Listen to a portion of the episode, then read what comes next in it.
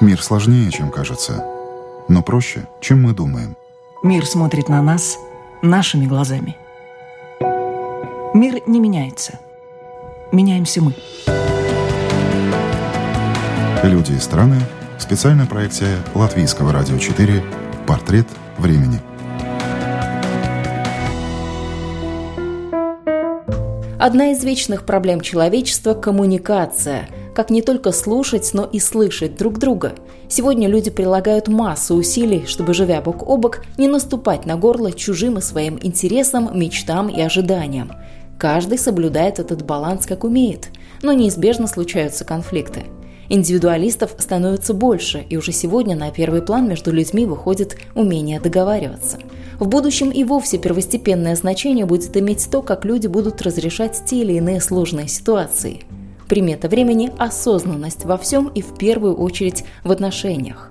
Что такое осознанное отношение и как к этому прийти? Об этом говорим с гостями программы «Портрет времени».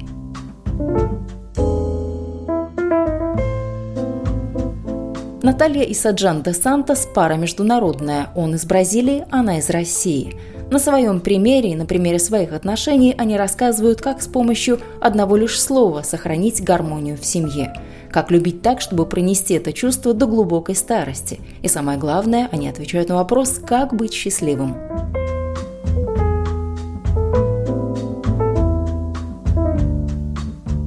Наталья, расскажите, каков секрет счастья вашей паре? Чтобы мы понимали о том, что то, о чем вы рассказываете другим людям, в общем-то, вы это взяли из собственной жизни, а не откуда-то. Ну, я всегда говорю на своих семинарах, что женщины, вы зачем пришли? Я ничего не знаю. Я ничему не училась. Я могу рассказать вам только о своей жизни и о себе. Я предпочитаю читать эти знания внутри себя и своего собственного опыта. Пусть этот опыт чем-то ограничен, но он реальный. Вот мой секрет это проживать себя и свою правду. И это основа моей жизни. Какая правда? Не предавать себя в каждый момент. То есть то, что мы видим, тенденции да, у людей, ну старые тенденции, о том, что есть идеи, как нужно, как бы хорошо бы было. Но на самом деле вот это желание, чтобы было, оно уводит от момента сейчас, что сейчас происходит, от той правды, которая есть. А правда может быть и неприятная. Я, например, хочу тебя обвинить, я тебе не доверяю. То есть это, конечно, моя история, но это моя правда на сейчас. И когда я честна с собой, и я вот открыта с партнером, это и создает близость между нами. Что такое осознанные отношения? Мы все хотим вообще близости, но мы хотим, чтобы другой открылся, но мы при этом стояли бы закрытые, защищенные всеми своими защитами. Но это невозможно. То есть первое, нужно понять, что если я хочу быть счастлива, это не про с кем-то, а с самой собой. Я не могу быть счастлива, если я себе вру, если я за, сама закрыта, я и себя закрываю. В этом секрет моего счастья. Я не говорю про счастье с своим партнером. Я говорю про счастье быть собой со своим партнером. И это другое.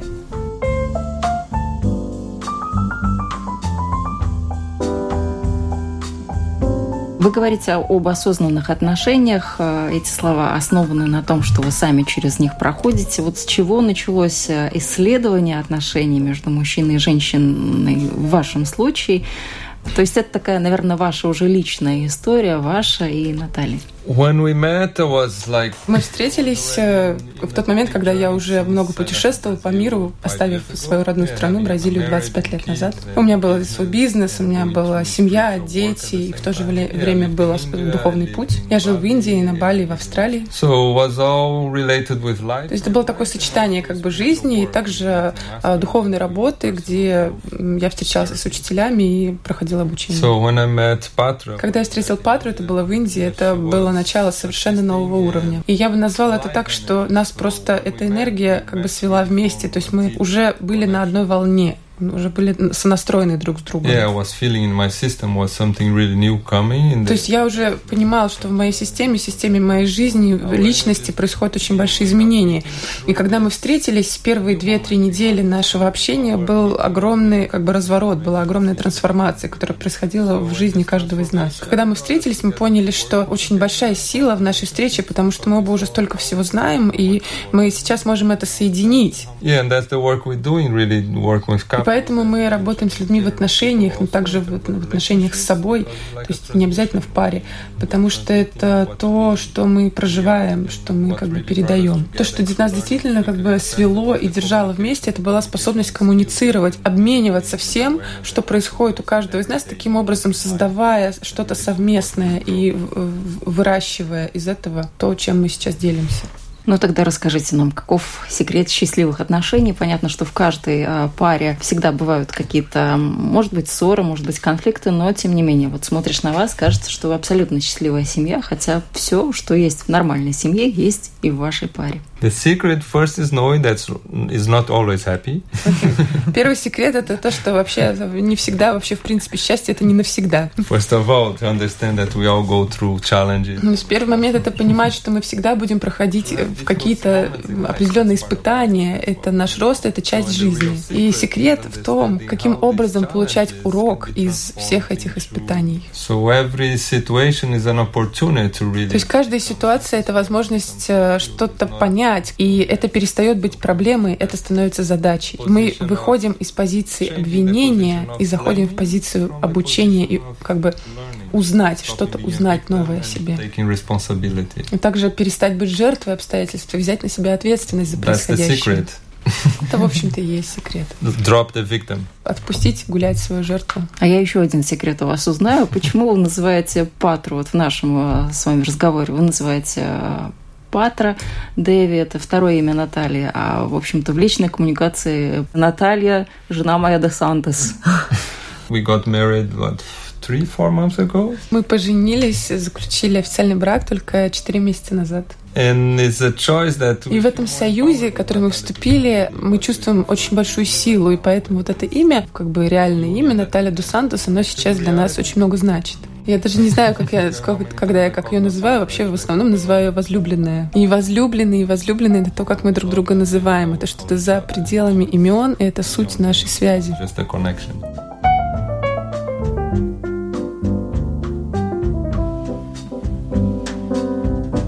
Как кажется, люди сейчас просто не умеют говорить друг с другом. Это очень большая проблема. И даже если женщина настроена на разговор, ну, априори, вот природа так устроила, что мы, женщины, болтливее, разговорчивее, мы вот так вот въедливее по-хорошему. Мужчины, они более закрытые по своей, опять-таки, природе. Они меньше говорят, меньше произносят слов. Ученые тоже это давным-давно доказали, что они вот ну, не такие разговорчивые, как а, мы. Если семью в прошлом удерживали какие-то экономические факторы, то есть женщина выходила замуж за мужа и часто угу. оставалась на таких теневых ролях, то сейчас мы, в принципе, уже на таких паритетных а, стоим позициях, и нет вот этой уже созависимости. То есть мы можем общаться совершенно а, нормально друг с другом, но не делаем этого. Почему и что с этим делать? Ведь очень много конфликтов, разводов, именно из этого происходит, мы не умеем говорить. Ну, почему? Я даже не знаю, что сказать. Ну, наверное, тенденция из прошлого все таки влияет на нас, да, вот то, чему нас учили родители, хоть и время меняется, а вот тенденции все равно еще такой след оставляют. А что с этим делать? Ну, надо учиться, учиться осознанно говорить. Это вообще это вот то, что мы делаем. Скандалы, конфликты. Какой уж там конструктивный разговор после этого. Нам, да, понимаете, нас, в общем-то, в обществе этому не учат. То есть нас нет ни в институтах, ни, нигде, ни, ни в одних учебных заведениях вот так специ, специально этому не обучают. Нет института ну, семейного как такового, да, такого осознанного. И, наверное, это, вот я бы сказала, хотела, чтобы это было в будущем, вот фокус на этом был. Цепляемся за слова, отсюда конфликты. Не умеем слушать. Это самая основная причина. И сразу срабатывают э, защитные, защитные механизмы, защитные механизмы, которые выработались у нас с детства.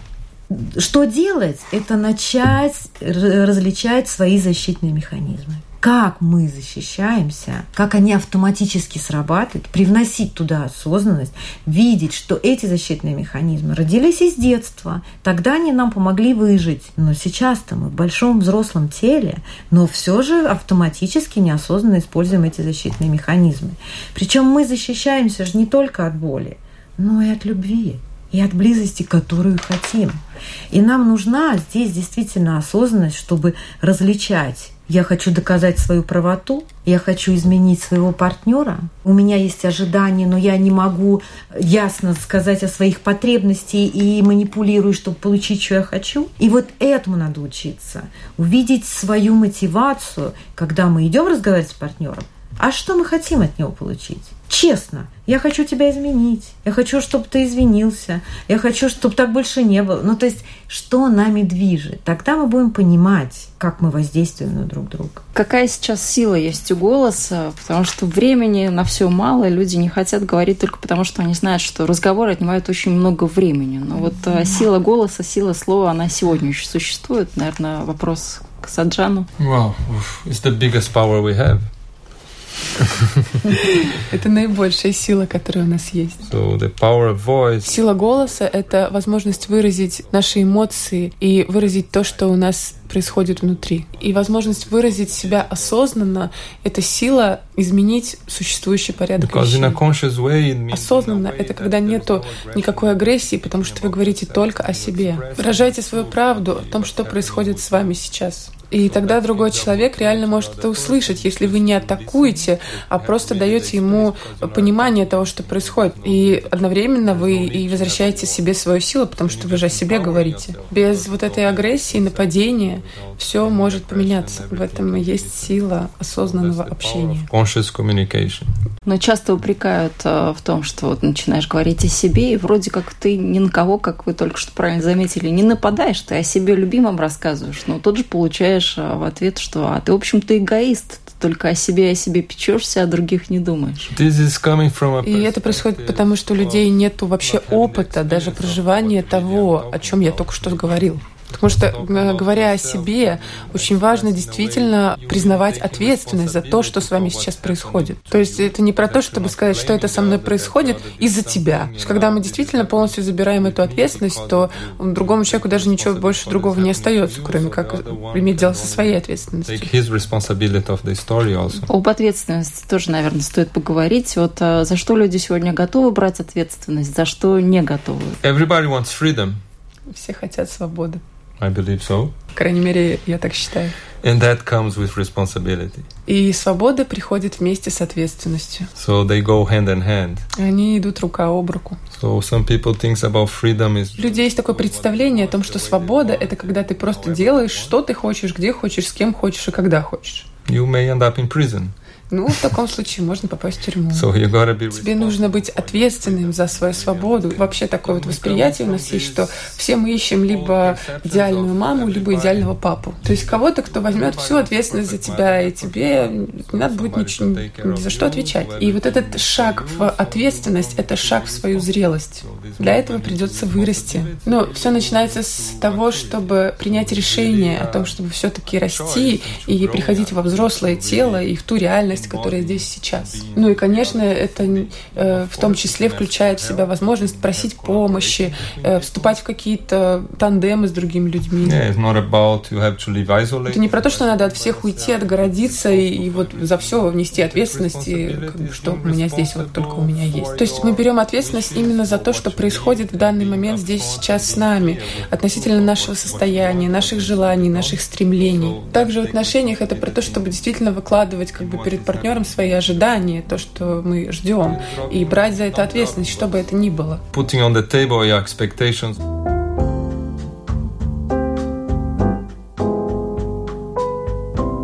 Вы за брачный контракт или против? Не так давно вошел в наш обиход этот э, документ брачный контракт. Вот когда молодые люди перед свадьбой садятся и четко себе расписывают, а что они будут иметь после развода, какую ситуацию, какие материальные ценности, у кого что останется. They make the agreement according to the moment, what they prefer. В любом случае, любое соглашение, любой контракт – это все то же самое. Это правда того, что есть здесь сейчас. Если люди хотят договориться о чем-то, они могут это выложить как бы на стол. и Они могут это изменить также, если они начнут чувствовать что-то по-другому, они могут это изменить. Все мы меняемся, жизнь меняется. И, конечно, может быть, на следующий год они поймут, что они хотят переделать этот брачный контракт, и это абсолютно нормально, потому что это жизнь, она не постоянна. Наталья before about renewing. И то, о чем Наталья Дос Сантос говорила немного ранее, это о том, чтобы обновить свой брак, обновить свое соглашение, обновить свои клятвы, которые мы дали. Потому что надо сопоставить их с тем, что реально есть сейчас, на данный момент. И нам иногда очень трудно брать на себя обязательства, потому что у нас есть такое ощущение, что мы навсегда подписываем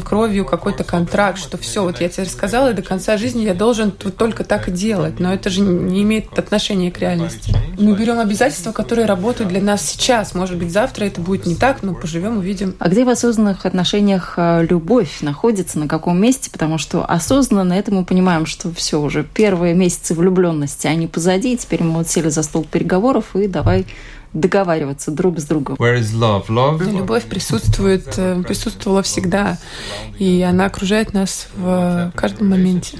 И все, что происходит в отношениях, это просто разные опыты и различные выражения любви. И, конечно, вначале такая розовая любовь в розовых очках, и все абсолютно идеально. И в какой-то момент эта вот розовая реальность начинает вдруг иметь какие-то черные точки на ней. But the black dots are love also. Но вот эти черные точки это тоже любовь. And that's where these black dots you can. И вот именно в этих черных точках вы можете действительно увидеть и узнать, что же такое любовь. То есть это возможность узнать об этом. А возьмете ли вы эту себе возможность или нет, это зависит от вас. Если в этих отношениях вы не готовы выучить этот какой-то урок, воспринять его, то человек поменяется, начнутся новые отношения, там проявятся те же черные точки. And you learn.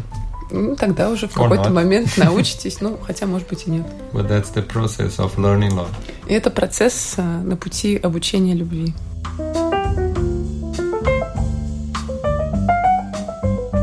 По тем процессам, которые сегодня вмешиваются во взаимоотношения между людьми, можно составить портрет времени. Темп жизни ускорился, но привело это лишь к тому, что человек за скоростью и за переменами не успевает и пытается как может это наверстать. Тенденция, которую я чувствую, что люди больше хотят быть сами собой, настоящими, такими живыми, познать свою уникальность и проявить ее в мир. Вот. И вот эта вот тенденция, она очень сильна, вот то, что я чувствую. Of this portrait of time now. Так же, как сказала Патра, я вижу это время как время больших трансформаций. Yeah, it's a moment that we really Это момент, когда мы становимся более осознанными в своей жизни. Это момент, э, который мы можем выбрать то, что мы действительно хотим. choose what we really want. I see before. И до этого люди не видели ясно, что происходит, и не могли делать выбор. И сейчас у людей есть больше возможности делать выбор. Мы двигаемся в сторону реальности, которую мы действительно хотим. Вы сказали о том, что у человечества и у людей появился выбор. Э, Если мы вспомним метафору о ноже, нож может резать, то есть э, калечить, а может лечить. Вот как люди распоряжаются, как они используют вот эту возможность выбора. Well, they already use it. И способ использовать этот инструмент – это э, высвобождать те уроки, которые приходят через жизнь, через наши ошибки, и использовать эти свои ошибки э, для того, чтобы действительно э, на них учиться. Наталья, как вы воспринимаете вот э, эту опцию, которую человечество получило, возможность выбора? Ну, каждый делает э, из того момента, где он сейчас сам находится. Это уровень вашей осознанности, да? Именно таким образом, делая ошибки, мы и как бы начинаем осознавать и выбирать. У нас и был, в принципе, этот выбор, но он был такой неявный, неясный. Сейчас гораздо просто больше света, больше ясности в этом, и каждый может это чувствовать. Наталья, вы тоже сказали, что чувствуете перемены, изменения от чему к чему чувствуете вы? от э, какой-то обусловленной бессознательной жизни, которая просто автоматически повторяет э, жизнь предыдущих поколений. Ну, все равно, конечно, меняется, но тенденция как бы просто э, бессознательный паттерн повторения.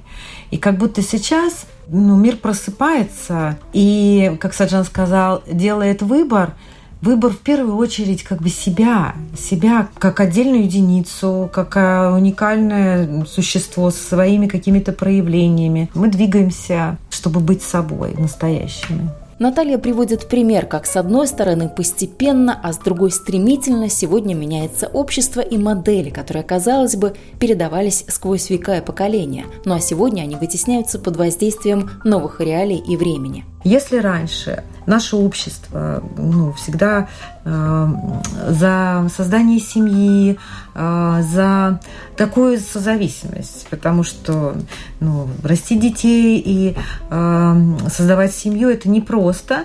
И чаще всего мы идем в отношения, чтобы чувствовать защищенность какую-то, сейф, да, э, чтобы чувствовать надежность, чтобы не чувствовать себя э, одиноко и так далее, и так далее. Положено так обществом, так общество всегда жило.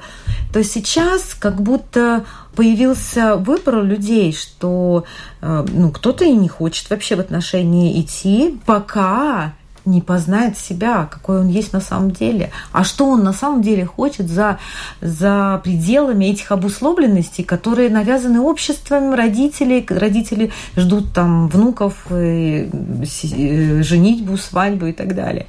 Вот, то есть, а что хочу я? То есть возникает вот эта осознанность, она проявляется так, хорошо, я вас слышу, а что хочу я? на самом деле мое желание каково, моей, вот, моей души, моего тела, вот реального, за пределами этих обусловленностей. И люди начинают как бы искать, ой, а я хочу реализовываться в творчестве, а я хочу путешествовать, а я хочу создать отношения осознанные, да, то есть я смотрю на своих родителей, как они мучаются с собой по 40 лет и не знают, как, как, что с этим делать, да, но э, эти 40 лет они понимают, что э, и одному страшно, и вместе тяжело, но как-то надо проживать и держатся друг за друга, вот, либо бросают все и уходят. Но суть в том, что сейчас есть выбор идти в более осознанное проживание жизни – того, что ты действительно хочешь, признавать свои истинные желания, не навязанные, а свои, и создавать, например, отношения осознанные, в общем-то, то, что и делаем мы с Аджаном. Мы исследуем осознанные отношения, и мы в процессе этих отношений, и мы на самом деле транслируем это в мир и поддерживаем пары, чтобы они могли двигаться этим осознанным путем. Наталья проводит параллель, какой была она в свои 25 и чего хочет и о чем думает сегодняшнее поколение девушек. Это совершенно разные принципы жизни и разные цели. Я вижу, что многие рожают гораздо позже. И когда я... А многие не рожают А многие вовсе. вообще не рожают. Но даже вот если по детям, да, посмотреть. Во-первых, отношение к родам изменилось, да. То есть больше тенденции про естественные роды, про осознанные роды. И про осознанность вообще по отношению к воспитанию. То есть это такая прям ответственность, что я могу как осознанный человек дать своему ребенку. Свои травмы – свои переживания, непрожитые эмоции, свою мудрость или что. Ну, вот, ну, как бы я должна выбрать вот в этот момент, когда я хочу родить ребенка. То есть люди стали задумываться над этим. То есть они хотя бы стали понимать, что вообще-то они передают, да, что у них есть, то они как бы и передают. Вот, а что у меня есть? Вот он, момент осознанности. А чем я могу поделиться, а чему я могу научить своего там ребенка? А я еще за вашу фразу зацеплюсь о том, что люди живут по 40 лет и мучаются. А что бы вы им предложили? Ой, у нас есть очень хорошие примеры э, наших я бы назвала студентов, которым там уже достаточно много лет, по 40 лет вместе. И, далеко за 50, значит. Ну, нам самим за 50, а им уже далеко за 60.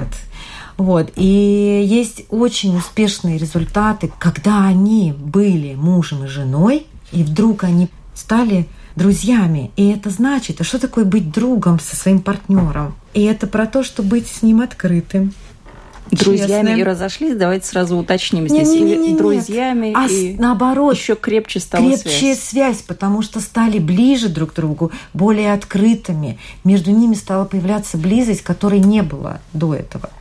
Вот. И это, конечно, нам дает вообще огромное вдохновение работать вообще с, с поколением, не только с новым поколением, да, а и с теми, кто, в общем-то, уже устал от старых тенденций и готов э, к новому чему-то. Вот. И это нас вдохновляет. И у нас, на самом деле, прям на днях родился новый проект насчет этого. Как мы его этот проект назвали? New, new not new marriage, это refresh. Рефреш, а, да, вот х- хорошая Renew, по-английски. Renew re- wedding. Renew, New values, uh, the То есть вторая, вторая, Вторая свадьба. Вторая свадьба, вторая молодость. Вторая молодость. И вот есть такая, такое внутреннее желание этим людям помочь выйти на другой уровень, чтобы они встретились на другом уровне, отпустили вот это прошлый багаж и вошли в новое осознанное время, в новое время на новом уровне. И вот это нас очень вдохновляет. Познавать себя можно всю жизнь и так и не понять, кто я, что я и чего хочу. Одни за смыслом жизни отправляются за три девять земель путешествовать, другие бросаются из крайности в крайность и стараются успеть все по максимуму. Так где же она, та золотая середина, которая позволяет не убить время попусту и не растратить драгоценные годы жизни? На этот сложный вопрос Саджан дает очень простой ответ. Что бы вы ни делали, помните про здесь и сейчас. well, here and now. Doesn't matter where you go, all these Ну, вот все эти возможности поехать на йогу, на тренинг, на ретрит, это о том, чтобы получить эту возможность э, увидеть, в чем же заключается здесь и сейчас. Зачастую эти процессы людьми инициируются не вовсе не для того, чтобы остаться здесь и сейчас, а как раз-таки, чтобы изменить свою реальность, чтобы потом было что-то другое, лучшее. То есть это найти какую-то волшебную палочку, которую взмахнешь, и все наконец-то изменится. То есть ты не находишься здесь сейчас, ты просто постоянно ждешь чего-то в будущем. Мы все знаем, что это такое, потому что мы все время делаем что-то, чтобы завтра быть счастливым. На самом деле, когда мы возвращаемся здесь сейчас, этот момент, когда э, можно получить полное удовлетворение. И даже если это боль, это грусть, э, это какие-то неприятные события, это именно то, что и есть. Это и есть здесь сейчас. Это все часть нашей жизни. Если вы можете тотально присутствовать здесь сейчас, в этом и есть совершенство. That that.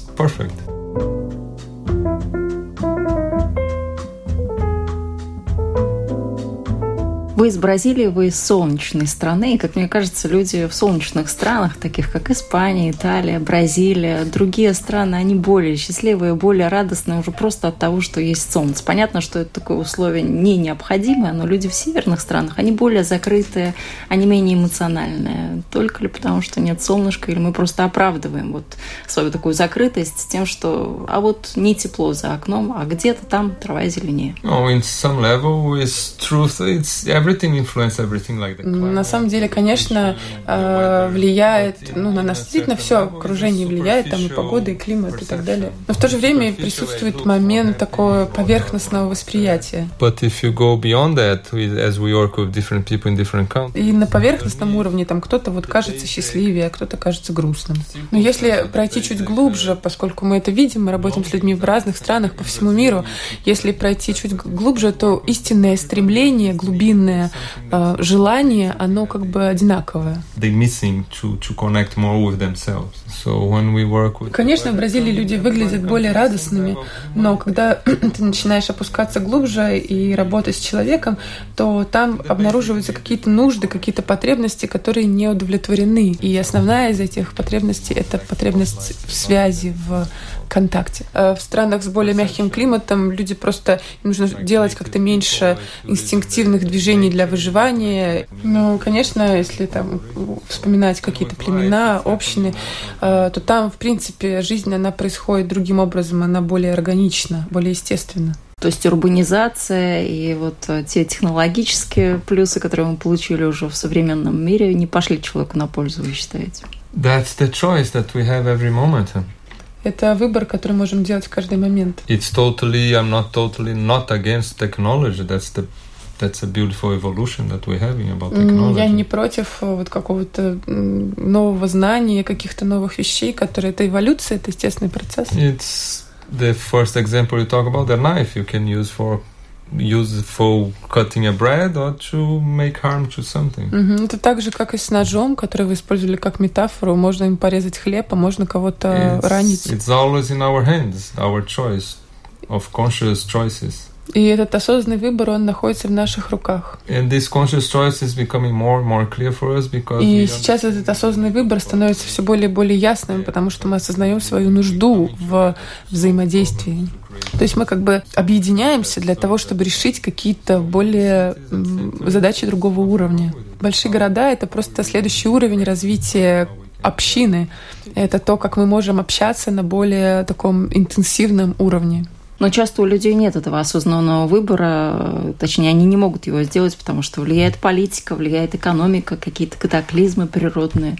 This external reflections is our own internal reflections. Э, все внешние проявления — это отражение наших внутренних проявлений. What's going outside is exactly what's going inside us то, что происходит снаружи, это просто все то же самое, что происходит внутри у нас. That's why we talk about this in relationships is the war that's always happening. Ну, то есть вот эта война, о которой мы говорили, которая происходит в отношениях или в отношениях там на работе, где-то еще, то есть начинается, э, начинается какая-то э, какая-то дискуссия, в которой один просто постоянно доказывает, что я лучше, чем ты. So when if we start learning how to work with this, И когда мы научимся работать со своим внутренним миром, своей внутренней войной, то внешнее отражение также изменится. So this personal work is the most important work to change something outside. И личная работа на личностном уровне — это метод это способ изменить что-то во внешнем мире. Yes. Но страны и политики никогда не откажутся от этой гонки, кто лучше, кто первее. Yes, but that's still a reflection of ourselves not giving up our own wars. Ну да, ну в общем это и есть отражение нас, которые э, внутри себя в своей душе не сдаются и продолжают какую-то войну. And who is empowering these politicians and these countries is the people. Кто дает силу, энергию этим процессам, этим политикам, это люди. When people start getting more consciousness and taking their own positions, и когда люди возвращают себе свою ответственность и принимают какую-то определенную позицию, они становятся этим тем, кто может что-то изменить и направить. I don't know if you're going to start talking about politics. И если мы заговорили про политику, ну, как бы можно сказать, там, что даже в каких-то там странах демократических, в том числе в Бразилии, сейчас происходит очень большие изменения на правительственном уровне, на государственном уровне. Really это именно то, о чем мы говорили в начале, то есть это связано с процессом, происходящим на нашей Земле, что люди начинают э, обретать ясность и осознанность относительно выбора. Всегда что-то происходило, и никто не мог видеть, что же находится под, как бы, под, под покровом под столом. То есть все сейчас выложено на стол, и люди просто это видят, и они могут выбрать что-то, что они действительно хотят. Держаться за старое, можно держаться за старое и не отпускать его.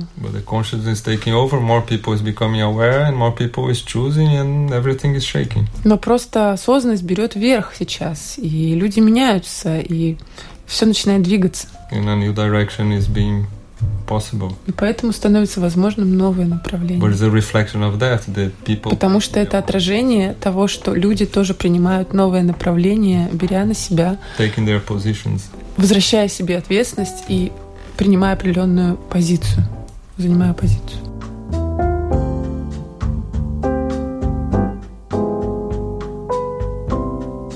Сейчас вы уже человек мира, но все равно, что еще вас связывает с Бразилией? Well, right now was was the first time actually from January we got a new president, mm. Bolsonaro.